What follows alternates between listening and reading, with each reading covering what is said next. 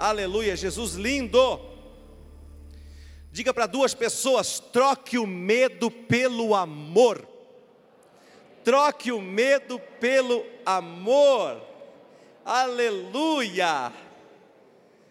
Vocês já viram que nós já começamos a palavra cantando nessa noite, fazendo todo medo desaparecer. Aleluia. Queridos, nós fizemos um culto hoje, não é, presbítero Oswaldo, lá no, no Quilombo. Glória a Deus, ao ar livre. Eu me senti com 20 anos de idade, fazendo ar livre de novo. Meu Deus do céu, que coisa maravilhosa. E queridos, eu estava falando para o povo de lá o seguinte: dois anos que nós estávamos aprisionados, prisioneiros.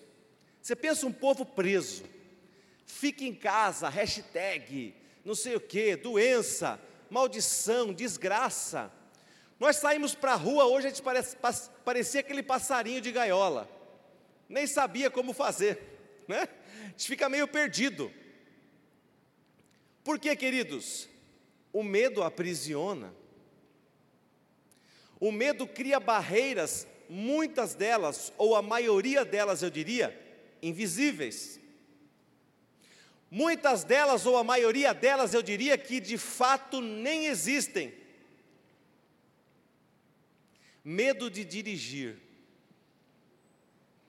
De vez em quando eu olho na rua e vejo assim: direção para habilitados, né?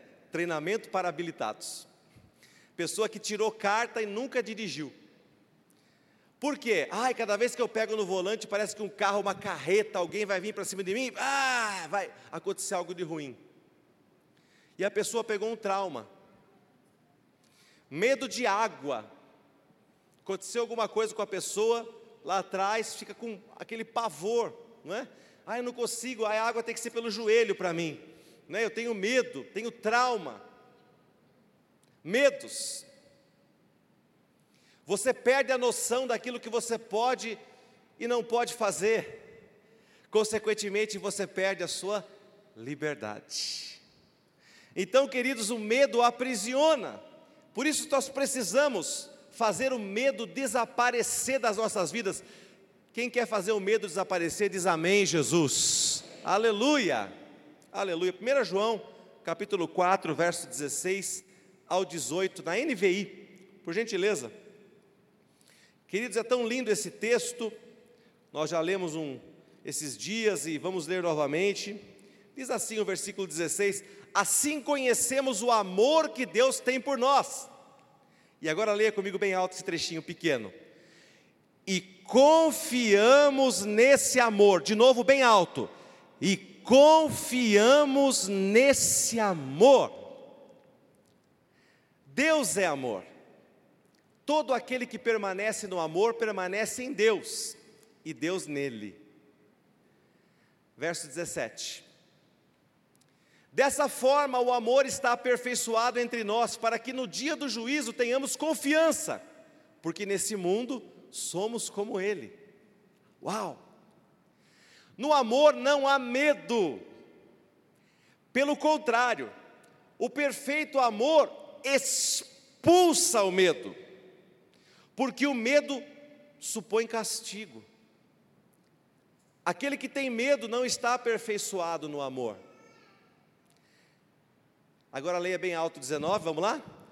Nós amamos porque Ele nos amou primeiro. Glória a Deus.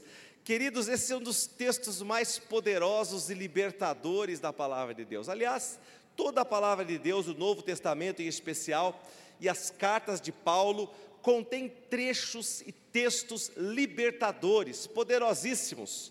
E nós vemos neste aqui, queridos, o versículo 16, vamos fazer uma exposição rápida desses versículos. Assim conhecemos o amor que Deus tem por nós. Eu vou fazer uma propaganda aqui, depois vocês cortam. Não é? Depois vocês cortam. Quem confia na lava-roupas Brastemp? Ah, ah, ah é mais fácil perguntar quem não confia, não é? Ah, não, lava roupa, Brastemp, não, pode mandar. Mas por que você confia nela? Diga, porque eu conheço. Nós só conseguimos confiar naquilo que nós conhecemos. Aí eu venho para você e falo assim: eu tenho essa lavadora aqui, é o mesmo preço da Brastemp, mas ela é da marca Reis. Lavadora Reis. Você compraria uma lavadora Reis pelo mesmo preço da lavadora Brastemp? Sim ou não? Não. Por quê? Porque eu não conheço. Eu vou comprar, eu vou confiar no. Não, mas é. Olha, veja bem, está com uma propaganda em horário nobre. Não, mas eu não conheço, eu não quero. Eu quero ficar com a minha Brastemp mesmo. Por quê? Porque eu conheço. E se eu conheço, eu posso confiar. Vocês veem a luta das montadoras estrangeiras para implantar um carro aqui, carro chinês, por exemplo, né? Veio uma que contratou até o Faustão, antigamente. Faustão era o garoto propaganda, não deu certo, né? Não decolou, não deu certo. Concessionárias fecharam, não prosperou. Por quê, queridos? Porque as pessoas não conseguiram confiar Aliás, o brasileiro, se o, se o estrangeiro é desconfiado, imagina o brasileiro então. Brasileiro, ele é tradicionalista, ele gosta de uma coisa, não é? Para ele, é, esponja de aço é bombril e ponto final. Né? Ele está usando a Solan, mas ele fala, não, é o bombril, pega o bombril lá. Né? Isso é só aqui no Brasil que é assim. Isso é confiança. É uma marca que você viu tua avó usando. E você fala assim: é a melhor que existe. Então, quando você conhece, você passa a confiar. Então, o que é que nos falta para confiar plenamente no amor de Deus? Conhecê-lo. Nós precisamos conhecer mais desse amor, porque à medida que nós o conhecemos, nós confiamos mais nele. E se nós confiamos no amor de Deus por nós, nós permanecemos nesse amor. E quando nós permanecemos nesse amor, nós permanecemos em Deus. E quando nós permanecemos em Deus, Deus permanece em nós. Olha que lindo, parece um fluxograma. Cadê o Ronaldo? Parece um fluxograma de dados. A hora que eu vi isso aqui, eu olhei e falei assim: nossa, isso parece um fluxograma de dados. Eu conheço, eu confio, né? Se eu confio, eu permaneço. Se eu permaneço, eu estou em Deus. Se eu estou em Deus, Deus está em mim. Eu começo a ver as coisas se desenrolando, mas tudo isso tem um princípio. Qual é o princípio? Você conhecer o amor de Deus e confiar. Quando você era criança, que isso é casos verdadeiros que eu já vi na televisão aqueles profissão repórter, não sei o que lá. Antigamente, o pessoal fazia isso de verdade. Pegava a criança, falava assim, ó, levava na rodoviária, lá para os interiores aí, quando queria, infelizmente, se livrar dos filhos, que coisa terrível, né? O pai falava assim: fica aqui esperando que eu volto. A criança fazia o quê? O pai falou: fica aqui esperando que eu já volto te pegar. O pai não voltava, nem a mãe. N histórias assim, querido, mais do que você imagina. Por que, que a criança ficava lá sozinha? Ah, meu pai disse. Mas é um lugar estranho, é um lugar perigoso para uma criança pequena. Por que ela ficava quietinha lá? Meu pai disse. Meu pai disse para eu ficar. E eu confio no meu pai. Se eu confio no meu pai, eu fico, eu permaneço. Mas quando nós crescemos, querido, mas às vezes sou levado pela vontade de crescer, torno-me independente e deixo de simplesmente crer. Esse é o nosso problema. Eu cresço, me torno independente e deixo de simplesmente crer. Eu amo o trecho dessa música que fala isso, porque crer é uma coisa simples. A gente é que complica tudo, como diz o Thales. É fácil demais. A gente é que complica. Crer é simples, mas nós começamos a, a, a criar equações. Nós começamos a colocar os if, else, and, um monte de condições, querido, para as coisas acontecerem. E não é assim que funciona. A fé é simples. Se meu pai falou, ele vai cumprir. Quem crê diz amém, Jesus. Aleluia. Teu pai escreveu esse livro. Teu pai escreveu as promessas que estão aqui. Crer é simples.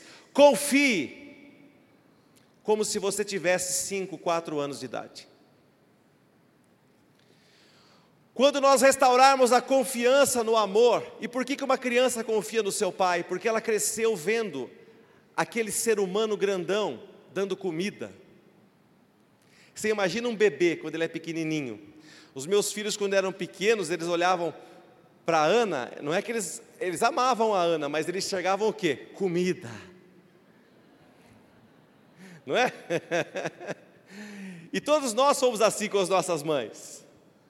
Nós olhamos para as mamães e nós chegamos primeiramente o que? Comida. E o pai? É, o pai é legal tudo, mas a mãe é demais, né? Porque ela está suprindo, ela está provendo. E queridos, nós precisamos aprender a ser supridos por Deus dia a dia, porque isso traz confiança ao nosso coração. Quando nós aprendemos a depender de Deus, isso vai gerando uma confiança e uma simplicidade em você alcançar coisas maiores.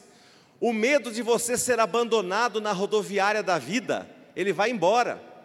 Porque você sabe que se o teu pai pediu para você esperar e ele disse que voltaria, ele vai voltar. Teu pai não é como os pais terrenos. E Jesus disse que nós, mesmo sendo maus, sabemos dar boas coisas aos nossos filhos, quanto mais Deus ou seja, quanto mais alguém que é pura bondade, puro amor, não nos dará todas as coisas, e quem crê dá um amém bem gostoso. Glória a Deus. Efésios capítulo 3, verso 19. Agora, se fosse fácil, Paulo não tinha feito essa oração de Efésios capítulo 3. Esse trecho que eu vou ler para você é parte de uma oração linda que você deve sempre fazer por si. Sempre ore Efésios 3 por você mesmo. E nesse trecho específico, Paulo faz uma oração pelos Efésios, ele diz assim: Eu oro para que vocês conheçam o amor de Cristo, porque o amor dele excede o entendimento, excede o conhecimento, para que vocês sejam cheios de toda a plenitude de Deus. Paulo sempre prega as coisas conectadas, interligadas. E ele fala assim: olha, para você conhecer o amor de Deus, não adianta você raciocinar com a mente humana, você precisa da mente espiritual. Porque, queridos, esse amor que Deus sente por você, não é um amor que ele é normal, que é natural. Ele não é um amor que você merece porque você é legal, porque você é bonzinho. Por isso muitas pessoas não acreditam que Deus as ame. Eu me lembro que no início lá da, da minha conversão, né, eu fui ensinado da seguinte maneira: evangelismo. Olha, quando você não sabe o que falar para a pessoa, você chega para ela e diz assim: Jesus te ama. E era isso que a gente fazia. Né, você chegava perto da pessoa, ficava meio inibido, não sabia o que falar, aí chegava para ela e falava assim: Ó, oh, eu quero te dizer uma coisa, o que? Jesus te ama. Muitas pessoas, graças a Deus, acreditavam, outras pessoas faziam assim: hum, é, é, não é? Se ele me ama, não é? Parece Josafá lá, aquele povo. Se o Senhor está conosco, por que não sucedeu isso? Não é? Por que veio isso sobre nós se Ele me ama? Porque se Ele está conosco, por que não sucedeu isso? Querido, você precisa orar por si mesmo, e eu oro por todos vocês nesta noite, para que vocês conheçam o amor de Cristo que ultrapassa todo entendimento. Não dá para você entender com a mente humana. Busque revelação. Senhor, eu quero entender como que o Senhor ama um cara como eu. Primeiro que você tem que se colocar nessa posição diante de Deus. Senhor, eu quero entender como é que o Senhor consegue amar o Fernando. Que esse cara aqui, ele realmente não merece. Ó, tem uma pessoa complicada de amar, é o Fernando. mas o Senhor me ama da mesma maneira, eu não consigo entender isso. Se eu estivesse do outro lado aqui, talvez eu não me amasse. Se eu me conhecesse como Deus me conhece, talvez eu não me amasse. No entanto, querido, debaixo da revelação do Senhor, eu venho entender que Deus me conhece, que Deus sabe as, os meus pontos positivos, e Deus dá os likes para mim, mas Deus conhece os meus dislikes também. Deus conhece. E eu falo: se Deus conhece o meu joinha e o meu negativo, por que Ele continua a me amar? E Paulo diz assim: não tente entender, ore para que você conheça e experimente esse amor, porque se você permanecer nesse amor, tem uma vírgula aí que diz assim: olha, se você conhecer o amor, olha ele completando lá o versículo de Coríntios, vocês serão cheios de toda a plenitude de Deus. Se eu permanecer no amor, Deus permanece comigo e eu nele, ou eu em Deus e Deus em mim. Diga assim: se eu permanecer no amor, eu permaneço em Deus e Deus permanece em mim. É isso que ele está dizendo aqui. Se você permanecer no amor, você vai andar cheio de toda a plenitude de Deus. Vamos caminhar, que horário não perdoa. Versículo 17 de 1 João 4. Volte para lá, por favor. O amor pode crescer, diga isso bem alto. O amor pode crescer. O amor pode melhorar. Aleluia, glória a Deus. O amor pode evoluir. Glória a Deus.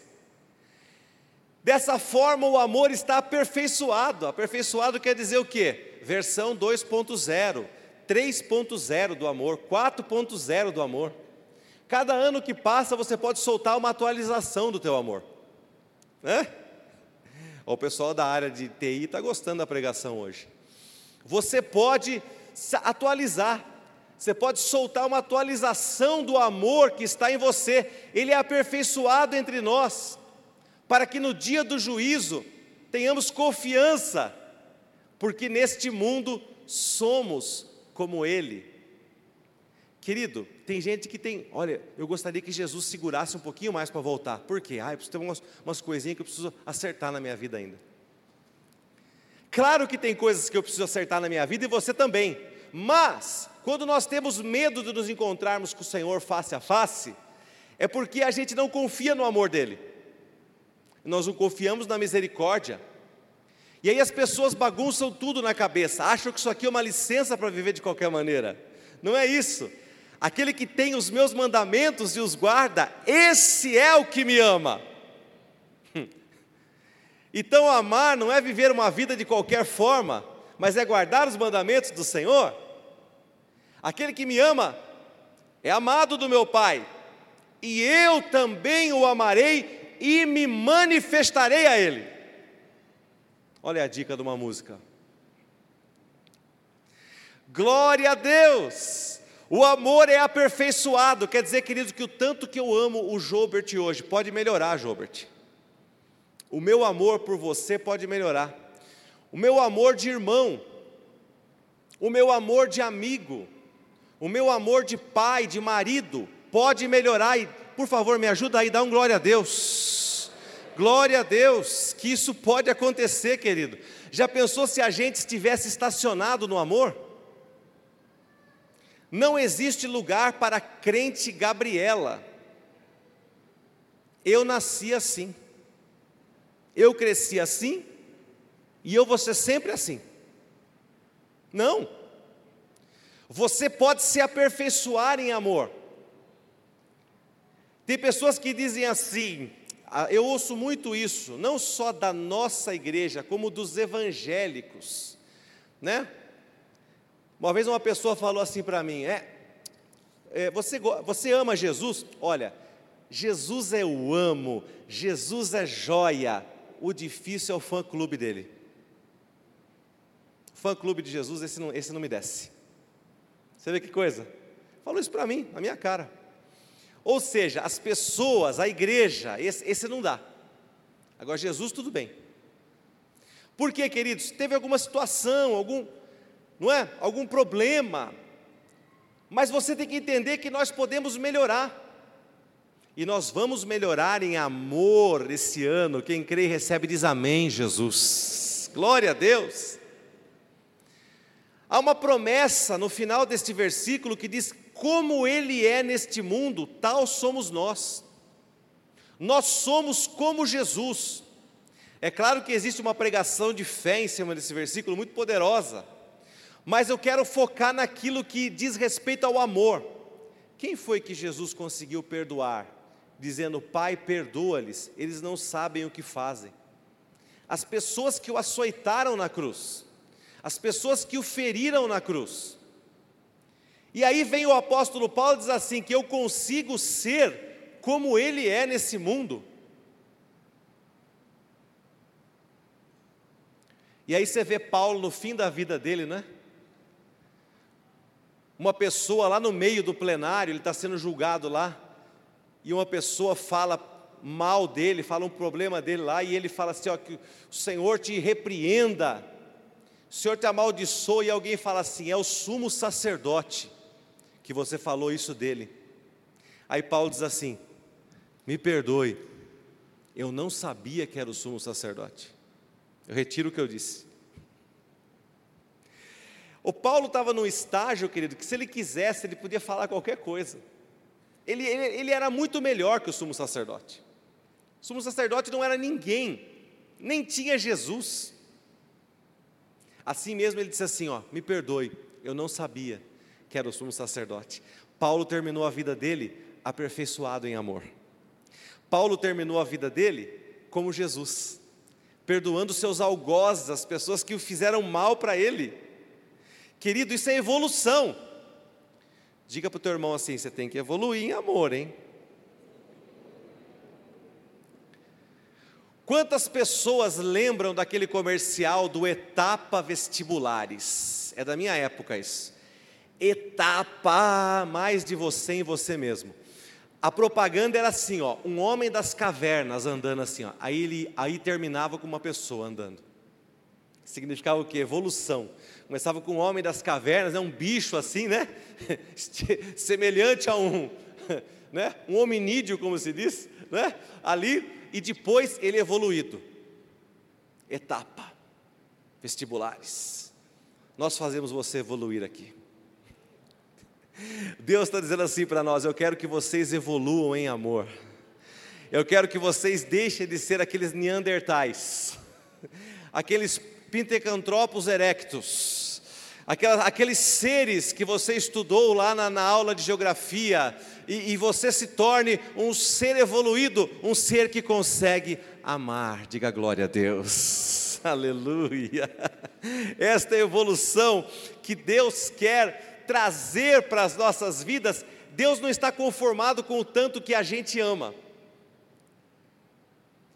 Porque a gente precisa, queridos, amar muito mais do que nós amamos o nosso próximo. Cada movimento que nós fazemos em favor do, do nosso próximo, do nosso irmão, nós nos aproximamos mais de Deus. Cada vez que nós suprimos uma pessoa, cada vez que nós trazemos uma cesta básica, cada vez que nós pagamos um lanche, cada vez que nós doamos uma, uma roupa, que nós doamos algo, leite, que nós fazemos o bem para alguém, querido, e, e principalmente para os domésticos da fé, como diz a palavra, certamente nós estamos nos aperfeiçoando e nos parecendo mais com Jesus. Quantos querem parecer mais com Jesus? Diga amém. Aleluia. Versículo é, 18, querido. No amor não há medo. Se você ama e se você está em amor, você não teme. Porque ele vive, posso crer no amanhã. Porque ele vive, temor não há. Eu estou nele. Eu estou aperfeiçoado nesse amor e eu não tenho medo. O verdadeiro amor expulsa o medo. Medo e amor são água e óleo. Chega na tua casa e enche um, um copo com um pouco de óleo e depois põe água. Você vai ver que eles não se misturam. Eles vão formar camadas. Só que acontece uma coisa com o amor quando ele entra na vida de uma pessoa. Ele vai dizendo assim para o medo: ó, show, show, show, show, sai, sai, vai embora. Não tem lugar para você aqui. aqui é um coração cheio de amor. Medo, vai embora. Medo, vai embora. E você começa a se sentir amado pelo Senhor, e você começa a se sentir cada vez mais confiante. Por que, que você acredita que a sua vida vai ser longa? Algumas pessoas perguntam para mim, por que, que você acha que você vai viver muito? Eu falo para as pessoas assim que eu preciso me cuidar, né? Estou me cuidando, porque eu pretendo viver muito. Não é Deus? Ah, mas é Deus que sabe, claro. Mas eu também tenho planos. Quantos aqui têm planos de viver bastante? Diga amém. Glória a Deus. Quem não tem, perdeu a oportunidade. As águas se agitaram aí. Perdeu os cinco anos da sua vida. Estou brincando. Estou brincando. Querido, por que, que você. Ah, não, mas eu não quero viver muito. Eu tenho medo da velhice. Eu tenho medo de depender dos outros. Eu tenho medo de ficar incapaz de me locomover. Querido, quando você percebe que você ama eu vi uma vez o, Billy Graham, com 90 e poucos anos, ainda dando uma palavra ali, numa casa, né, que tem gravada a última palavra do Billy Graham, uma lareira acesa, aqueles lugares bonitos dos Estados Unidos, né? Ele ali dando aquela última palavra dele, assim, você percebia que ele respirava até com dificuldade, né? Mas você via ali um homem, querido, que gastou sua vida por Jesus. E você percebe a pilha dele acabando ele já estava em modo economia de energia, tinha ativado já. Né? Ele tinha que fazer as coisas assim, bem. Mas, querido, você vê aquele homem lúcido, aquele homem queimando por Jesus. Quantos aqui querem terminar suas vidas queimando por Jesus? Diga amém, querido. Eu quero ser encontrado fiel. Fiel à tua palavra, fiel ao teu chamado. Tem pessoas que falam assim: como você aguenta? É Deus que capacita. É Deus.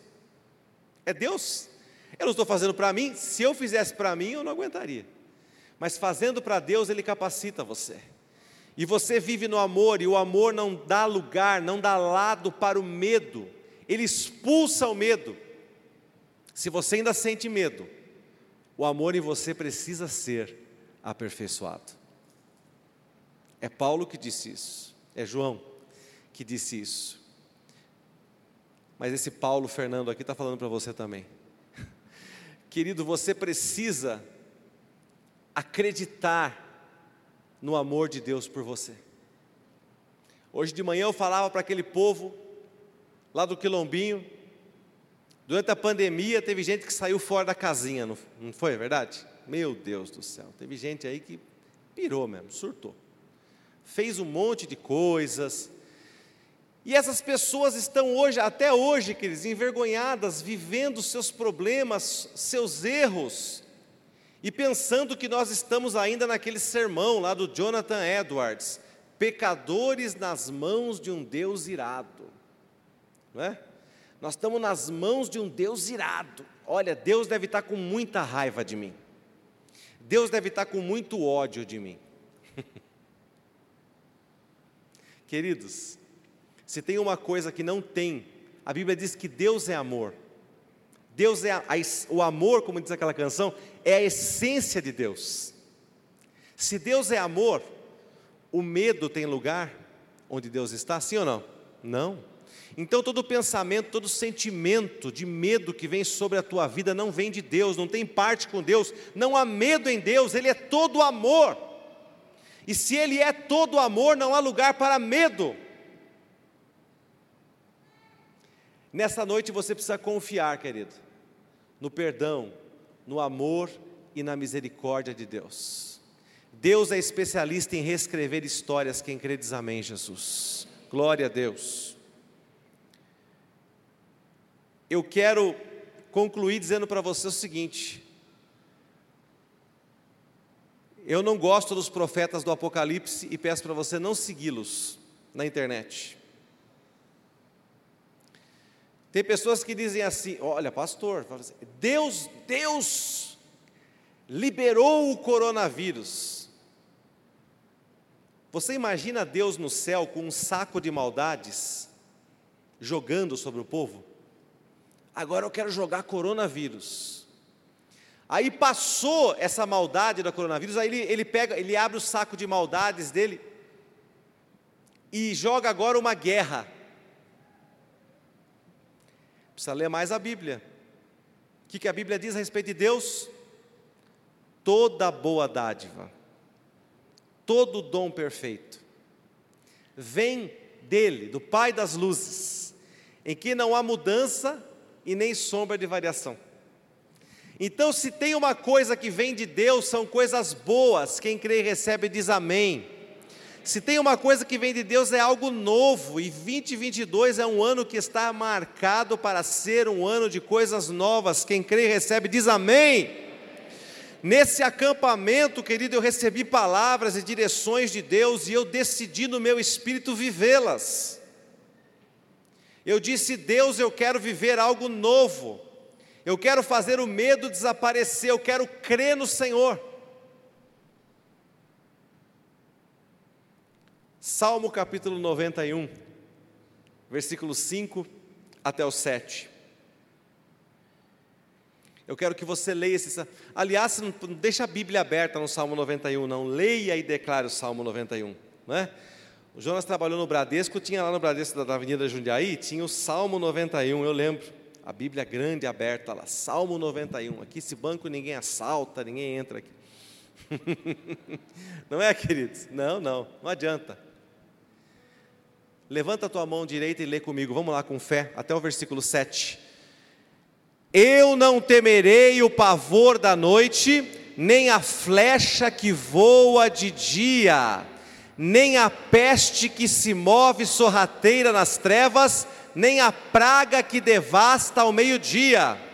Mil poderão cair ao meu lado, dez mil à minha direita, mas nada me atingirá Glória a Deus! Agora, queridos, por que que isso acontece? Se você ler o Salmo 91 inteiro e chegar até o versículo 14 e 15, por favor, você vai entender por que, que os 5, 6 e o 7 funcionam. Olha, olha a explicação de onde vem a proteção de Deus, de onde vem o livramento dos medos. Olha como a palavra de Deus é perfeita. João pregando, Paulo orando. E você percebe que Deus já tinha falado acerca disso no livro de Salmos. Vamos ler juntos? Isso é para você, querido. Aleluia. Porque Ele me ama, eu o resgatarei, eu o protegerei, pois conhece o meu nome. Deus está dizendo isso para você, porque você me ama. Volta lá por gentileza no 14. Porque você ama a Deus, Deus te resgatará. Resgatará significa o quê? Tirará você de situações difíceis. Eu o protegerei, pois conhece o meu nome. Agora o 15, você precisa ficar de pé para ler, por favor. Guarde a sua Bíblia aí, que nós vamos ler o 15 com a mão direita levantada, depois você vai ler, essa versão é NVI, ela é muito bonita, lá é uma versão já que fica na, no, na primeira pessoa, e é muito importante, você pode declará-la já diretamente para você, não é? Como sendo você. Aleluia. Aonde está escrito Ele, você leia Eu clamarei a ti. Eu clamarei a ti. Diga isso. Eu clamarei a ti. Aleluia. Eu clamarei a Deus. E o que, que Deus vai fazer? Eu lhe darei resposta, e na adversidade estarei com ele. Vou livrá-lo e cobri-lo de honra.